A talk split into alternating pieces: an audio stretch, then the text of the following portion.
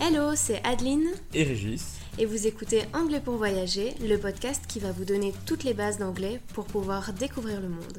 Bienvenue dans ce nouvel épisode.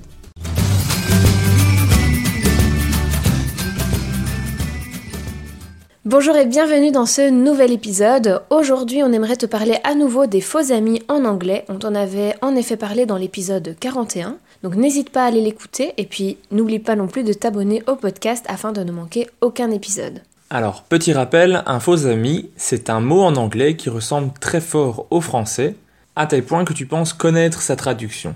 Sauf qu'elle n'a pas du tout le même sens, donc attention de ne pas tomber dans le piège. Aujourd'hui, on va t'en partager 10 nouveaux à retenir. Le premier, c'est a chance, qui est une possibilité ou un hasard, alors que la chance en anglais se dit luck. Donc, a chance signifie une possibilité, un hasard, et pas une chance ou la chance. La chance se dit luck. Alors le deuxième mot, c'est a camera, qui veut dire un appareil photo et pas une caméra, alors qu'une caméra en français se dit video camera en anglais. Donc a camera, un appareil photo, a video camera, une caméra en français.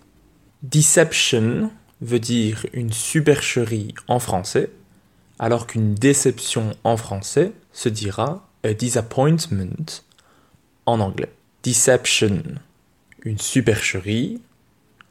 Disappointment, une déception. Ensuite, on a aussi a reunion. A reunion, ça exprime des retrouvailles et pas une réunion comme on pourrait le croire. Si on veut dire une réunion, euh, comme une réunion de travail par exemple, ça se dira a meeting en anglais. Donc, a reunion, des retrouvailles, a meeting, une réunion. A surname est un nom de famille, a surname, alors que pour dire un surnom, en anglais, on dira a nickname. A surname, un nom de famille, a nickname, un surnom. Si tu veux en apprendre encore plus et plus rapidement, n'oublie pas que tu peux suivre notre formation Apprendre l'anglais pour voyager en une semaine. Le lien se trouve en description de l'épisode. Le verbe to cry veut dire pleurer euh, et pas crier, on pourrait croire, hein, le mot ressemble assez fort au français. Si on a envie de dire crier, ça se traduira par to scream. To scream. Donc to cry veut dire pleurer, to scream, crier. Comprehensive signifie en français complet, qui comprend tout. Comprehensive. Alors que pour dire compréhensif, en français, on utilisera l'adjectif understanding en anglais. Comprehensive, complet, qui comprend tout. Understanding, compréhensif. Alors le mot suivant, c'est vrai qu'il revient assez souvent dans les fautes que les, gens peuvent faire, c'est a character.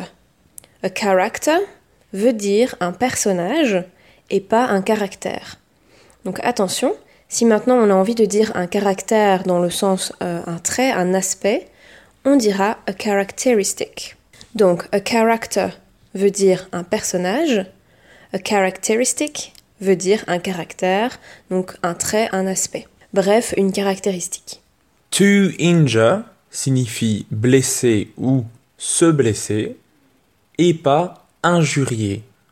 Injurier quelqu'un, l'insulter, on dira to insult. To injure signifie blesser et pour dire injurier ou insulter, on dira to insult. Et enfin, le dernier, a delay, qui veut dire un retard. Si maintenant vous avez envie de dire un délai, ça se dira a deadline. Donc attention de ne pas confondre. A delay, un retard. D'ailleurs, vous pouvez le voir souvent dans les gares quand le train est en retard. Il est toujours noté delayed. Mais si maintenant vous voulez dire un délai, on dira a deadline. Merci d'avoir écouté cet épisode. Afin de recevoir cette mini-leçon par écrit, inscris-toi à notre newsletter. Abonne-toi au podcast pour ne rien manquer et rejoins-nous sur Instagram. Tous les liens se trouvent dans la description de cet épisode. À la semaine prochaine. Bye.